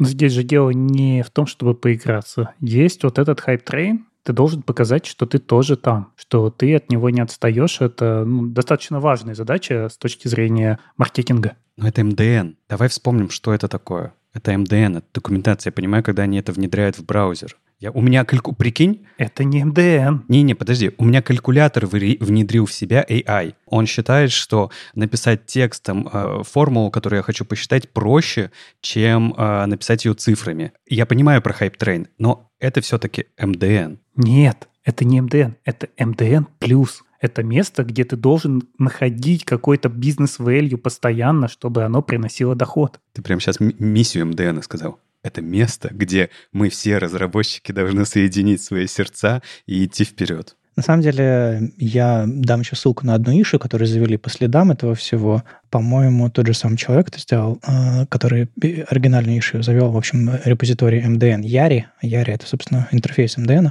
Так вот, там есть интересное высказывание, что MDN сейчас на развилке. И там длинное такое немножко ироничное сообщение, но ближе к второй части там есть э, интересное высказывание, что МДН кажется на развилке. Есть какие варианты? В общем, э, жить в убыток, тот убыток, который покрывают корпоративные спонсоры, типа Гугла или всех других там Open Web э, doc, doc, Documents и так далее. То есть есть разные, разные способы, как люди помогают MDN, в общем-то, развиваться, писать новый контент и все остальное. Путь номер два — поддерживать э, стратегию Mozilla и пытаться запродуктировать там есть, есть слово productize, uh, productize itself, то есть uh, превратить вообще все, что у MTN есть, в продукт, в продукт, в продукт, в продукт. Не базу знаний uh, интернета, не по веб-технологиям, не все остальное, а прям продукт, продукт. AI Assistant, там еще что-нибудь такое, мы там, вам это продадим, это продадим. Ну и каким-то образом пытаться, не знаю, себе что-либо сделать какой-то, не знаю, доход, поддерживать это все, как это работает. Ну, либо перестать существовать. И вот эти вот три развилки, они все выглядят достаточно грустно, но с точки зрения, не знаю, пользователя, сообщества, платформы, я бы, конечно, предпочел первую тропинку, а, потому что второе, когда это все становится суперпродуктом, а, это настолько не похоже на всю остальную веб-платформу, которая никому не принадлежит, строго говоря, которая откры- с открытыми лицензиями, которая тебе ну, не знаю, есть какой-то инди-дух у этого всего, есть какое-то ощущение, что open source, сообщество и все, все, все остальное, несмотря на то, что там правят большие компании, и как бы они все равно сильно, сильно влияют на это все, но есть всякие институции, которые это все сдерживают. И MDN казался одной из них. и ты не ожидаешь от них такого сильного поворота в продукт. А, но вот есть такое высказывание. Но при этом, смотрите, думать хуже об МДН народ не стал, но люди узнали, больше людей узнало, что есть МДН+, а кто-то еще и купил подписку, просто чтобы поржать. Черный пиар! О, ужас. Слушай, э, мне кажется, что, что, во-первых, это хоть и open source, но это проект Mozilla. По-моему, до сих пор, да? Mozilla Foundation, если я правильно помню. Все очень сложно. Я даже не буду пытаться. Все очень сложно. У меня есть ощущение, что тут нужно понять, во-первых, что хотят они, ну, те, кто держит МДН. Давай, кто, кто-то, кому-то он принадлежит, да, юридически, я не знаю, сама сама формулировка MDN или еще что-то, да, или сам этот портал. А, даже если это open source, ты же знаешь, да, что open source все равно за кем-то скажем так, закреплен, да, это не может быть достоянием человечества. Вот. И надо понять, во-первых, что они хотят, а во-вторых, может быть, если эта история для сообщества всего, и никто не преследует коммерческие интересы, может быть, передать в какой-нибудь foundation другой, там, Apache Foundation, Linux Foundation, или еще куда-то, да, где вот это, вот это вот все, типа открытая история, она всегда будет открыта, и у нее есть как бы идея. Просто я к чему? Мне очень не хочется, чтобы это превратилось в V3C Schools, который до сих пор существует, я вам напомню. И там тоже можно до сих пор, как и в МДН, просчитать абсолютно всю информацию по всем методам и так далее, и так далее. А, они даже, они живут до сих пор, сколько лет? Они же 20 лет, 25 лет, я не знаю. Ты делаешь ошибку, как типичный человек, который из поиска туда пришел. Не V3C School, а V3 School. Да, да, v, V3 Schools. Они на базе этого всего продают свои курсики, буткемпы и так далее, и так далее. То есть вот до чего они дошли. А до этого они там рекламы были обложены со всех сторон. Не хочется, чтобы МДН превращался с помощью продуктовых экспериментов Потому что, согласись, если они запустят эксперимент, а давайте-ка проверим, если мы на MDN сделаем, ну, не знаю, какой-нибудь анонс э, буткемпов по веб-разработке, даст ли это плюс? Я думаю, что там будет очень хороший плюс.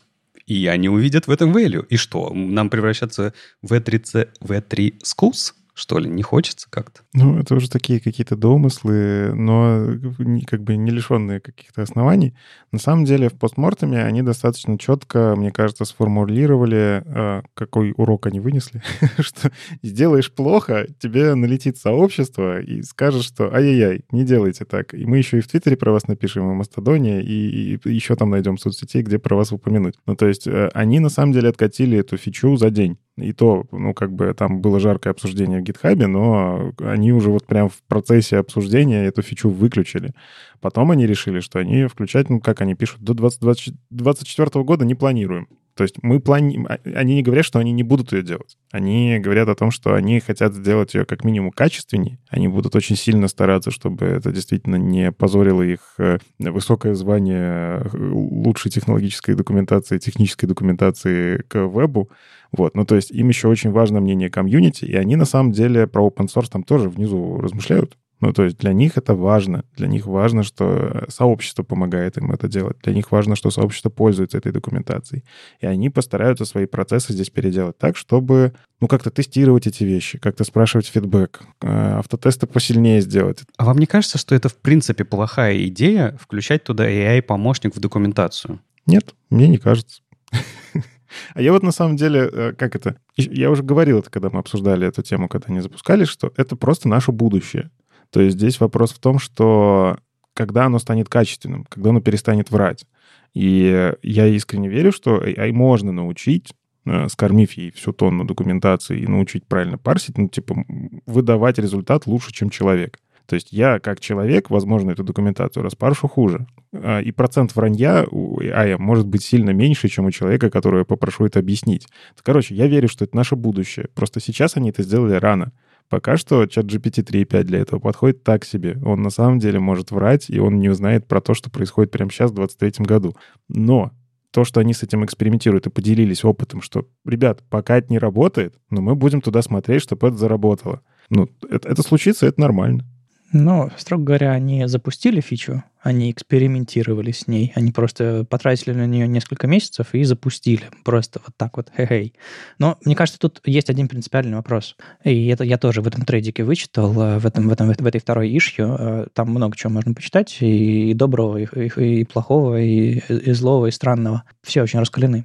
Мне кажется, тут есть принципиальная позиция, которая отличается у одной группы людей, которые за, и у другой группы людей, которые против. Если мы допускаем, что мы можем получить ошибку в этом ответе, то есть мы считаем, что система может нам соврать.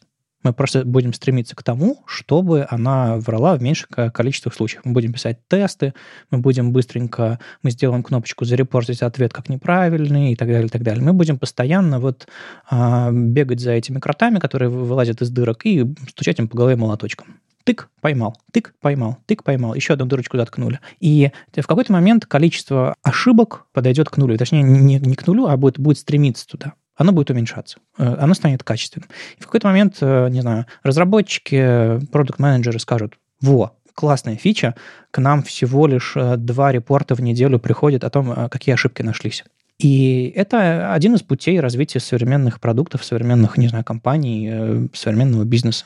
Ошибок мало. Пользователи, которые зашли в Internet Explorer 6, отвалились потому что ну, мы не можем поддерживать э, это финансово с точки зрения бизнеса ну, невозможно. А есть вторая точка зрения. Вторая точка зрения говорит о том, что MDN — это документация для веб-платформы. Если она врет вам, она вам вредит. Если она врет не потому, что какой-то человек ошибся, а потому что сама система запрограммирована так, ее принципиальная особенность в том, что она может соврать, вы по-другому к ней начинаете относиться, вы по-другому э, вообще все это воспринимаете. И в некоторых областях цена ошибки очень высока. И это исключительно вопрос про то, считаем ли мы цену этой ошибки высокой или, или низкой. И вообще допускаем ли мы эту ошибку. На мой взгляд, для документации веб-платформы цена ошибки очень высокая, потому что количество пользователей, потому что это все пролазит в реальный код. Кто-то, не знаю, этот чат в очередной раз расскажет, что эта штука не поддерживается или даст неправильный синтаксис, кто-то потратит время и так далее, и так далее. То есть есть разные последствия. Я согласен с той частью сообщества, которая считает, что система, которая принципиально иногда дает неверные ответы, ей не место в документации по веб-платформе. Я согласен с этой частью сообщества. Но есть другие взгляды, которые думают об этом как о продукте, которые думают об этом как о, о бизнесе, которые думают об этом как о, о том, как заставить всю вот эту вот систему крутиться. Да, у них есть классные мотивы. Давайте помогать сообществу, давайте помогать новичкам. Э, у нас есть огромная статья, давайте ее суммируем, давайте мы поможем кому-то быстрее найти ответ. Да, но в процессе будут жертвы, я бы не хотел быть одной из этих жертв. Я бы не хотел, чтобы новички тоже попадались на, на а, откровенно ложные высказывания этого чата. И я не уверен, что вот эти вот большие языковые модели, то, то что мы называем AI, принципиально способны свести количество ошибок к нулю они, мне кажется, просто работают по-другому. А, я уверен, что будут э, какие-то прорывы, но пока их нет, 24 год нам ничего нового не принесет. У нас просто появится, у нас просто количество ошибок, не знаю, уменьшится, или мы сможем быстрее их патчить, но суть от этого не поменяется. Но при этом надо же понимать, что документация, написанная просто какими-то людьми, она тоже может содержать ошибки. И если мы возьмем Stack Overflow, там чудовищное количество ошибок. В обычной документации тоже будут ошибки. Не будет ошибок только в спецификации, и то мы не знаем, насколько правильно она реализована, и в исходном коде. А здесь мы в любом случае должны допускать, что может быть ошибка, и может быть мы на нее наткнемся в нашем коде. Нам все равно придется это проверить. Я хочу прокомментировать то, что Никита говорит, что AI — это в любом случае будущее и так далее, и так далее.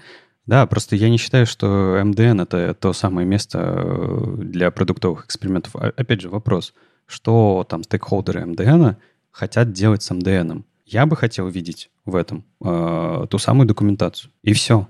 Вокруг этого можно делать продукты отдельные.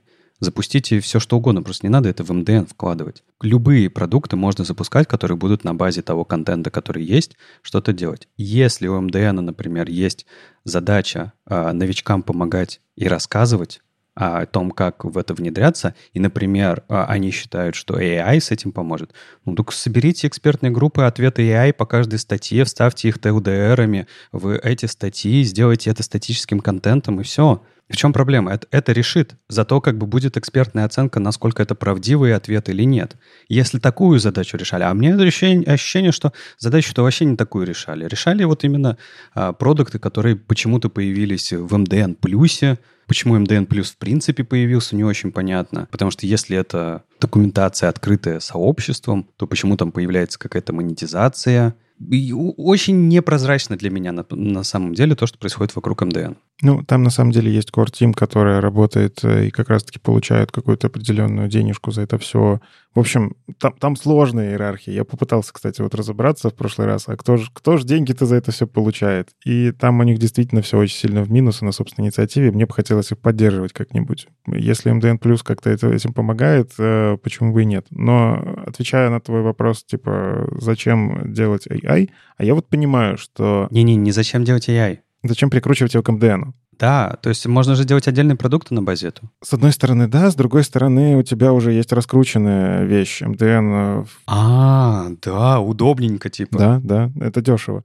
И ты, как это, многие э, новички, с которыми вот я периодически сталкиваюсь в верстке, для них вот какие-то термины, которые для меня, ну, как бы абсолютно понятные, я даже никогда не задумываюсь, я их просто употребляю, они такие, а, а что это слово-то значит? А еще и на английском. Так вот, э, киллер фича в этом месте у э, всяких чат, чат GPT можно попросить, объясни понятно, пожалуйста. И он справляется. И это потрясающе. Ну, то есть с точки зрения новичка, эта функция, если она не не врет, она классная. Хочешь потом пользоваться такими продуктами? Какими? Которые эти новички сделают, отвечая с ответами из чат GPT. Э, да слушай, мне кажется, после некоторых курсов люди выходят с еще меньшими знаниями. Не знаю. Нет, ты, ты не перекладывай одну проблему на другую. Я пользуюсь ими сейчас и буду пользоваться потом, это реальность. Ну, как бы, да, просто тут вопрос, мы увеличиваем э, вот эту вот, э, как вал, да, который катится не очень хороший, или мы стараемся с ним бороться, работать и так далее, и так далее. Вот мне, мне не хочется его увеличивать, мне хочется, наоборот, делать лучше. И, кажется, МДН — это не то, это не то место, э, в которое стоит в котором стоит ухудшать общую ситуацию. Я, я вот, я, наверное, все-таки соглашусь, что лезть... Это если бы вот там, как не знаю, в E3C себе внедрили в спецификации тоже функцию AI, объясни, пожалуйста. Да, прикинь, спеки писали бы AI. Да, это было бы ужасно, наверное. Но а почему нет? Ну, типа, там смелые продукты попробовали, ну, ошиблись. Ну, они же откатили. Ну, типа, да, они поняли свою ошибку. Вопрос просто, почему там продукты вообще появились? Ой, ну это ты уже вопросы такие задаешь. Продукты там появились, потому что их привел Mozilla и такие типа, ребят, давайте деньги хоть как-нибудь, а то мы в вас очень сильно много денег вкладываем, ничего не получаем, а хотелось бы хотя бы в ноль выйти. Так что в итоге будет с MDN-то э, по, по их версии, по крайней мере? По их версии они, ну как, они написали, что они сейчас это выключили. Они оставили AI Help, а, выключили AI Explain. А, AI Help все еще доступен за MDN+, так что есть все еще фича плотненькая, которую можно... Нет, там 5 я посмотрел, там 5 промптов можно сделать, э, не помню только в день или в месяц, но если ты зареган, у тебя 5 э, попыток есть к AI Help. А это зареган или MDN+. Это я зареган, у меня MDN Plus нету, но у меня есть вот 5 попыток, даже сейчас посмотрю, сколько... А, на сегодня. Демо-версия. Ну, типа того, да. А, вот, а что еще? Они будут работать с сообществом по всякие такие новые фичи, ну, типа они поняли, что такие вещи нельзя делать, и поэтому будут перестраивать процессы, чтобы как минимум сообщество участвовало в каком-то тестировании. Тестирование они тоже описали, что это точно будет только у залогиненных пользователей, мы не сразу не будем на всех выкатывать. И, возможно, мы сделаем галочку «Участвовать в бета-тестировании». Они, правда, не так написали, но я вижу эту галочку так, что в настройках появится «Я хочу участвовать в этом». И вот на этих людях собирать фидбэк. Ну и будут дорабатывать AI. Они не собираются его выкидывать. Ну, в смысле, они будут делать так, что эта фича, когда перестанет врать, тогда мы и будем э, с, с этим всем выкатываться. Они добавили кнопку, в общем, в AI Help можно будет завести issue прямо одной кнопкой, что «Мне тут наврали, пожалуйста, поправьте». Ну, еще есть одна темка, небольшая вроде, но тоже можно хорошо по ней поспорить.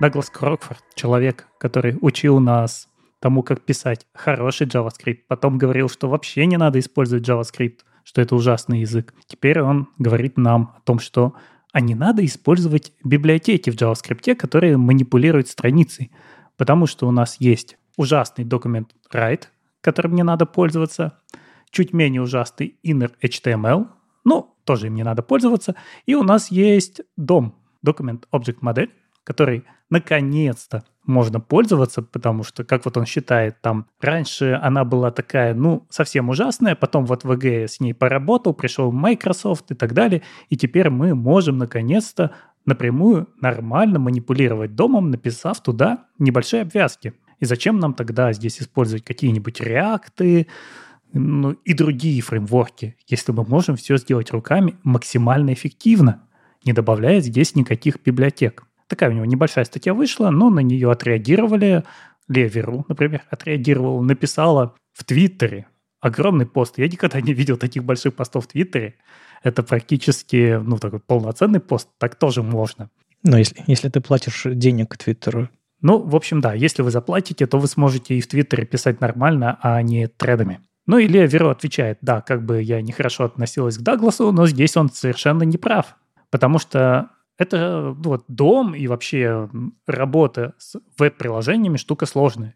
Если мы делаем какой-то маленький сайт или сайт, где очень много статического контента, и мы хотим чуть-чуть что-то заанимировать, мы действительно можем сделать точечно, с легкой прослойкой, которую сами написали. Но если у нас все-таки приложение, мы до сих пор вынуждены пользоваться фреймворками. Почему? Потому что у нас только два способа, как мы можем работать со страницей.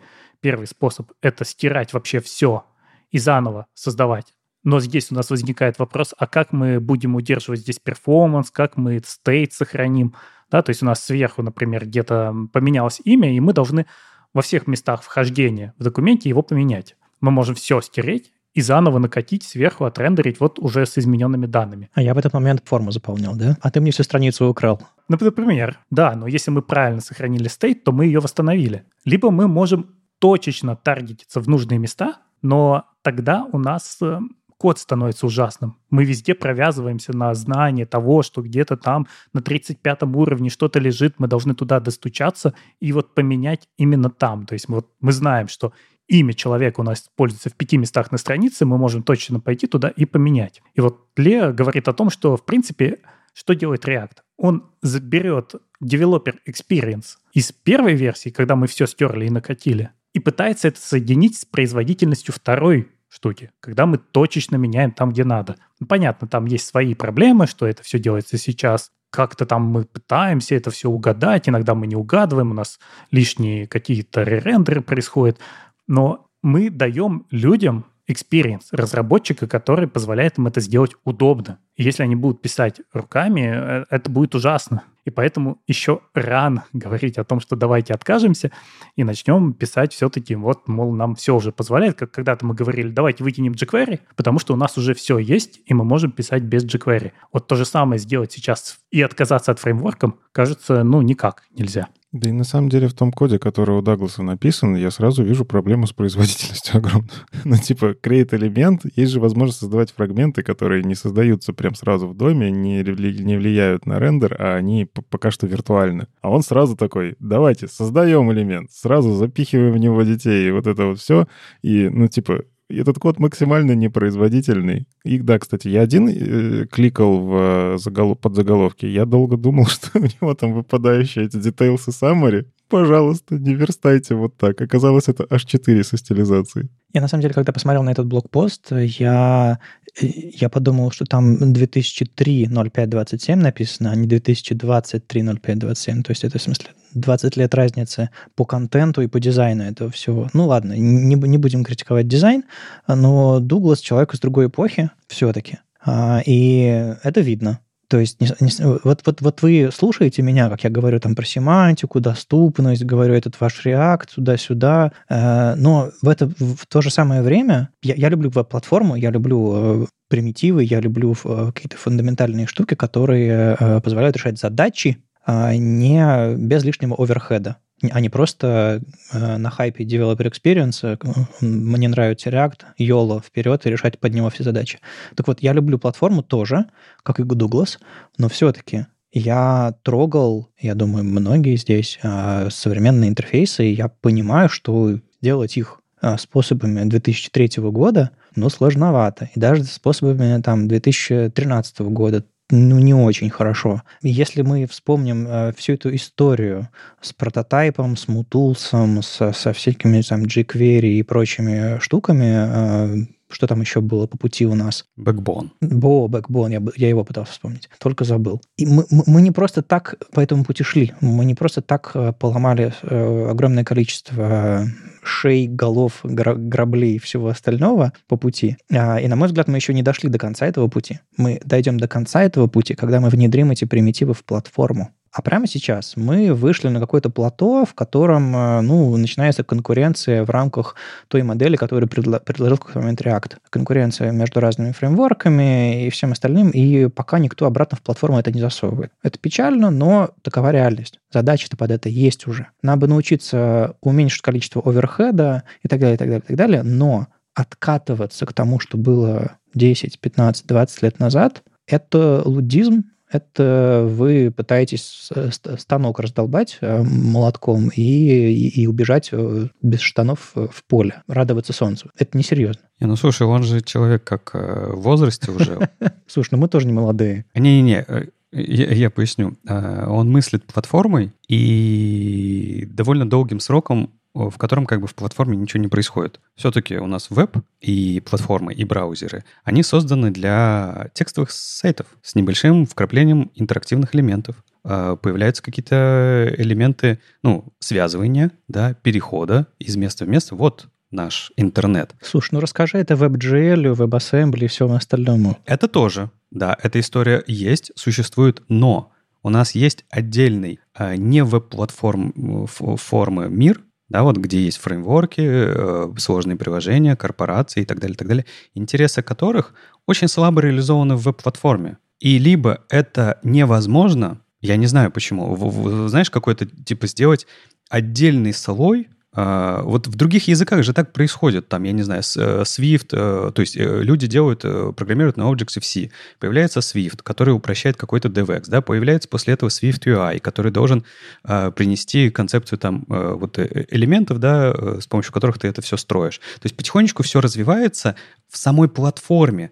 Это не исключает того, что вокруг этого появляются библиотеки, фреймворки и так далее. Они появляются, да, ситуативно, потом умирают, когда это в, в платформе появляется и так далее, и так далее. А мы как будто бы э, немножко застряли в веб-платформе, потому что как будто бы сама веб-платформа перестала реализовывать новый, э, новые задачи, э, которые появились для этой веб-платформы. То есть старые-то она до сих пор хорошо реализует прекрасно реализует, и каждый день развивается эта реализация, да. А вот э, с новыми как-то вот все очень туго, и непонятно почему, и, возможно, э, Дуглас, как бы, видя это, пытается рассказать, что, типа, ребят, ну, как бы дом, он же чем заканчивает? Да, дом, дом — это дом. И, типа, с помощью него это все и можно реализовывать. Но у нас же и правда, по сути, все фреймворки все равно это превращают в итоге в дом. Ну да, весь ваш JSX — это create element. И если бы мы развивали не фреймворки, а платформу, может быть, у нас уже и веб-компоненты были бы живые. Да, но веб-компоненты же не решают пол, полностью... Вот веб-компоненты, например, они не решают задачи современных приложений, потому что они делают только компонент. А где все, что нужно вокруг этого всего? Где вот эта вот связь этих компонентов, роутинг этого всего построен? Там есть lifecycle, там есть э, всякие штуки, про которые мало кто знает, потому что мало кому приходилось работать. Есть как бы lead, lead элемент, lead поверх всего этого, то, что когда-то было полимером. Есть предложение от э, Edge, как сделать нам штуки штуки, всякие интерактивные шаблоны, а, автоматическое там а, прокидывание. В общем, там есть, там есть хорошие идеи, просто они медленно двигаются. И, может быть, к лучшему, что они двигаются медленно, пока Потому что если мы каждый полгода релизили бы что-нибудь новое, у нас было бы, было бы куча месива. Я, я, верю, что, я верю, что мы туда дойдем. Вопрос в том, когда. И нам точно стоит туда-туда двигаться, голосовать за все эти новые там пропозалы, внимательно читать, изучать. Я, я постараюсь притаскивать всякие штуки, связанные с веб-компонентами больше, потому что там есть какое-то движение, там есть какие-то пропозалы. Вопрос в том, ну, к сожалению, нужно договариваться о них, и все браузеры хотят договариваться. Либо вот я сейчас подумал. Просто веб-платформу... Не надо это тащить в веб-платформу. Другой альтернативный вариант вам. Веб-платформа должна просто стать э, как ассемблером. Э, это типа э, платформа, которая выполняет твой, не знаю, твой низкоуровневый код, назовем его так, да, в браузере. А у тебя есть инструментарий, с помощью которого ты пишешь. Я просто вспомнил примеры, да, которые сейчас делают, когда таргетит э, компилирование в браузеры через WebAssembly, да, то есть с помощью фреймворков, которые написаны для Rust, для каких-то других языков. И там ведь как раз-таки можно построить UI-ный свой а, легко, с помощью которого ты уже будешь этим взаимодействовать, как вот ты строишь обычные приложения. Тебе абсолютно пофиг будет в этой концепции, что там в веб-платформе, потому что задачей превратить это в код, который работает хорошо в современной веб-платформе, уже будет задача фреймворка. А React, мне кажется, находится в другом месте. Он как бы внутри веб-платформы, потому что он взаимодействует с ней напрямую. Он взаимодействует с методами дома напрямую, он взаимодействует с... Ну, ты, у тебя есть огромное количество возможностей потрогать это все. Есть просто... Есть React Native для веба. Знаешь такую штуку? Нет. Это ты, по сути, пишешь в, в, в понятиях React Native, но оно потом, у него compilation target — это веб. По-моему, Twitter написан э, таким образом. По-моему, Николас Галлахер и кто-то еще вот из, из ребят, которые раньше в Твиттере работали, они вот эту, эту идею продвинули. Если посмотреть на на то, как э, разработан Twitter, на исходнике посмотреть, видно, сколько оверхеда с этим связано, насколько, ну, в общем, результат выглядит как абсолютно бинарник. Угу он тебе ни о чем не говорит. И есть такие подходы, когда веб вообще не считается... Просто ты не думаешь про веб, когда ты пишешь код. Ты просто такой, хей-хей. А дальше твой вот этот вот этот компилятор, вот это все каким-то образом, ты одновременно можешь шипить какие-то фрагменты кода и в, и в нативку, и на веб, и еще куда-то. Есть такие подходы, но качество того, что получается в итоге, я не говорю про нативные платформы, то, что там React Native делает, а я говорю про веб. Качество очень паршивое. Там очень многие вещи, по сути, переизобретаются заново. Как только ты отдаляешься от платформы, ты теряешь в качестве, в скорости, в эффективности. Ты начинаешь ховеры делать на JavaScript. Это, это, это круто. Ховеры на JavaScript. Если бы это была шутка, я бы смеялся, Леш, когда это говорил.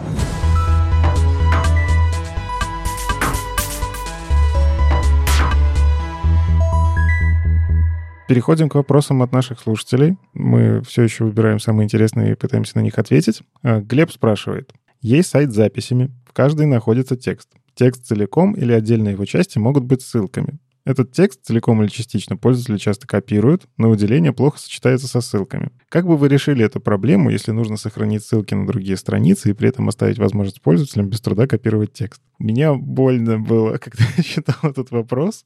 Во-первых, постарайтесь сделать так, чтобы текст целиком ссылкой не был. Ну, правда, очень вас прошу, потому что я могу представить только паттерн, когда какая-то карточка, ну, там, не знаю, карточки новостные, на них хочется, чтобы вся она была кликабельная, что на самом деле тоже так себе. Ну, то есть мне бы, как пользователю, хорошо бы понимать, куда я ткну, чтобы я перешел. И я еще, у меня есть дурацкая привычка кликать куда угодно. Я когда сайт э, трогаю, я такой туда кликну, сюда кликну, и он мне бац и перешел некомфортно. Короче, договоритесь с вашим дизайнером, с продуктом или еще с кем-нибудь, чтобы ссылки стали явными. То есть не просто какой-то текст, который ты кликаешь и переходишь, а вот подробнее, там, не знаю, посмотреть можно здесь. И на самом деле поисследуйте, а может конверсия-то у вас улучшится. Ну, то есть есть подозрение, что у вас текст целиком сделали ссылкой, чтобы конверсию увеличить. А это полезная конверсия или нет? Или пользователи переходят и тут же убегают. Вот. Когда пользователь лучше понимает, куда он кликает, он, скорее всего, там как-то у вас в деньги конвертируется. Вторая история, ну, типа, если вам совсем нужно какую-то вещь сделать копируемой, так добавьте кнопку «Скопировать». Это нормальный паттерн такой, там появляется такая иконочка или ссылочка какая-то, вы нажмете «Скопировать», и он скопирует то, что вам нужно. Ну, то есть я, на самом деле, во всяких трекерах, там, где мне действительно часто нужно что-то копировать, и, и этой кнопки нет, я иду и завожу и мышью. Заведите, пожалуйста, кнопку, это очень много времени сэкономит. Э, и часто это ставят, кстати, рядом со ссылками. То есть он, да, они понимают проблему, что ссылку скопировать тяжело. Ну и в-третьих, можете попытаться научить ваших пользователей зажимать Alt и таким образом выделять текст внутри ссылок. Это скрытая возможность, э, которая, тем не менее, везде работает. Но когда вы зажимаете Alt и что-то выделяете, вы не переходите по ссылке. Но это вам надо целую инструкцию на сайт впихнуть. Ну, типа, не знаю. В общем, по, по шагам. Поговорите с продуктами, дизайнерами, может ссылки переделать, э, добавить кнопку «Копировать», ну и научить людей копировать внутри ссылок. Никита задает очень сложный вопрос. Никита, зачем ты такие сложные вопросы задаешь? Да не я, ну честно, не я. Часто вижу библиотеки вроде React Query, SVR, Vue Query и другие, которые полностью берут на себя работу по получению данных и их преобразованию в реактивные единицы. Разве это не противоречит всем архитектурным паттернам? Делить приложение на слои, данные отдельно, отображение отдельно. Даже не знаю, как поддерживать такие приложения, когда они начнут разрастаться. Но что можно сказать здесь? Я считаю, что не противоречит, потому что Прежде всего, эти библиотеки, они превращают React в фреймворк, потому что иначе от React остается только отображение, а нам надо как-то еще работать с данными, и мы можем это написать руками, либо взять готовое решение. И вот здесь уже дальше надо думать, дробить это на слои или не дробить. Потому что если ваше приложение — это клиент-серверное приложение, то вот в моем понимании хорошее решение — это когда отображение, то, что мы видим на сайте, это и есть view в целом. И там, да, может быть хождение за данными, и это тоже, оно точно так же связано с React. Если вы пишете сложное, тяжелое клиентское приложение, вот его можно раздробить уже на разные слои, все это отделить и, возможно, даже заложить на то, что вы когда-нибудь выкинете React, поставите туда вместо React, я не знаю, Solid, и у вас все должно продолжать работать. Но такое тоже не часто бывает. И поэтому для небольших решений нормально использовать готовые библиотеки, связанные с этим фреймворком. Да, вопрос того, как поддерживать в будущем, он всегда перед нами стоит, потому что любая библиотека может перестать развиваться, нам придется ее вытянуть и поставить другую. Я не раз видел, когда было решение с Redux, потом его вытянули, поставили React Query, возможно, React Query снова вытянут, ну, так, так живем. Здесь нет идеального решения. Я бы здесь на самом деле добавил, что мне кажется, что если SVR изолировать во что-то свою надстройку, или SVR, React Query, неважно, вы пишете отдельный слой для коммуникации, то, ну да, вам придется написать сильно больше кода. Но если вы заботитесь о поддержке в будущем, то как раз-таки разбиение на слои поможет вам один слой заменить другим, и тестами покрыть лучше и так далее. Ну, то есть старайтесь делать какие-то вещи изолированно. Да, к сожалению, React Query и SVR, у них там сайд-эффекты и так далее, но их все равно можно замокать как-то в тестах, их все равно можно как-то заиспользовать. В общем, мне кажется, на слои дробить — это хорошо. Но это требует прям архитектурных каких-то знаний, во-первых, а во-вторых, ну, умение увидеть эти слои, как-то правильно раздробить, как-то правильно изолировать. Ну, короче, больше кода придется написать. Да, и здесь важно не оверинженерить, потому что если вы делаете что-то очень простое, там формочка какая-то у вас, какая разница, зачем там выделять кучу слоев? Если это приложение большое, которое должно жить годами, там, конечно, надо посидеть и подумать.